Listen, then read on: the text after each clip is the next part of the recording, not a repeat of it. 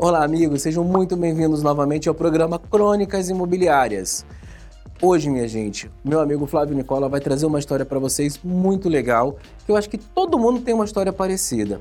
Você chega com um cliente para visitar um imóvel, num padrão legal, uma cliente distraída, encantada com o apartamento, dá para imaginar o que aconteceu? Mas eu não vou contar para vocês não. Flávio, vem para cá, conta a história e vocês aí assistam até o final que vocês vão gostar.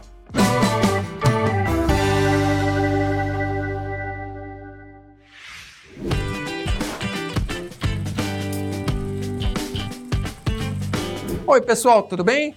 Lá vem eu de novo contar mais uma crônica imobiliária para vocês. Dessa vez foi durante uma visita, uma visita muito esperada, porque era um apartamento super legal.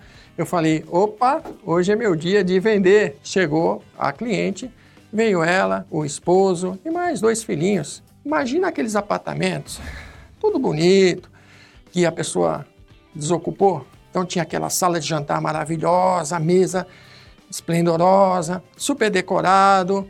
Então o pessoal na hora de ir embora, leva a mesa, leva o espelho, leva não sei o quê e deixa o quê? Deixa o lustre.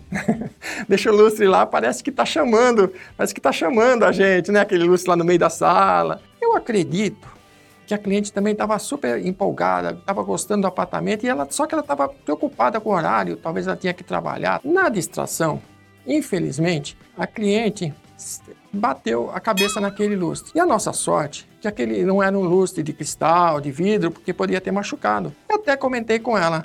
Eu falei, poxa vida, agora eu não me sinto sozinho. Por quê? Porque durante uma visita eu também estava distraído, eu estava um pouco afoito talvez, e também fiz a mesma coisa. A minha sorte também que não era um lustre de vidro nem de espelho, porque eu cometi isso. Então eu comecei a refletir sobre a nossa profissão. Gente, como que nós temos que tomar tanto cuidado com os detalhes?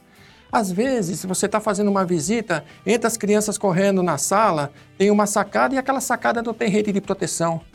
Você já pensou se a, de repente os pais distraídos, uma criança chega perto daquela sacada, o perigo que acontece? Então o corretor, ele tem que estar atento a todos os detalhes durante a visita, inclusive prevenção de acidente. Então fica a minha dica, pessoal.